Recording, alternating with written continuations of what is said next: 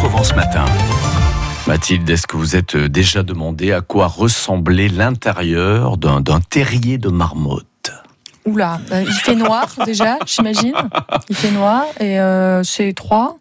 Ah, cette Voilà. question nous surprend de bon matin. Alors nous, on a mené notre petite enquête car euh, cette semaine, Argentine Castueil est est partie avec un guide du Parc National des Écrins dans les Hautes-Alpes pour découvrir cet animal sympathique qui a beaucoup à nous apprendre. Écoutez, c'est comme si vous y étiez. Allez, c'est parti, je repère un gros terrier. Il y a les corbeaux qui s'envolent derrière moi. Qu'est-ce qu'on voit là-dedans? Eh ben, c'est plutôt bien fait, hein C'est bien creusé. On comprend qu'elles sont au chaud, là, l'hiver. Finalement, être une marmotte, c'est peut-être pas si mal.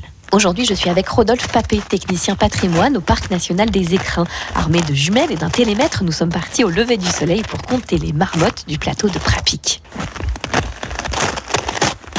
Vous voyez là où il y a la neige Oui. Juste là. Oui. Ben, à côté, il y a des buissons. Et ben là, il y en a une. Là, elle est à 86 mètres. D'ailleurs, aux jumelles, on, on- on la voit quand, elle- quand elle siffle.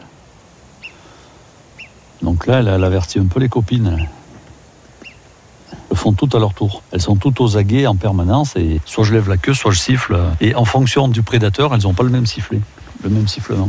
Ça, je pense que c'est pour nous, ça. Et surtout, euh, comme elles vivent en famille, une famille de marmottes, ça, ça peut contenir jusqu'à 20 individus. Et donc, il y en a toujours une qui est sur le, le terrier, vous voyez, qui, qui fait le guet.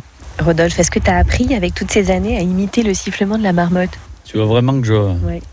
que j'essaye pour, pour te faire plaisir?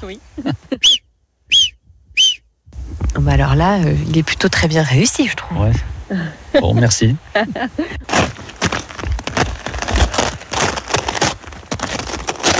Oh, là, on a une famille. Ouais, c'est ça. Là, on en a quatre. Elles ont à peu près toute la même taille. Donc, c'est peut-être les, les marmottons de l'année dernière. Là, il y en a deux qui arrêtent pas de jouer, elles se courent après. Elles jouent, ah oui, c'est un animal très social. C'est un peu comme les suricates.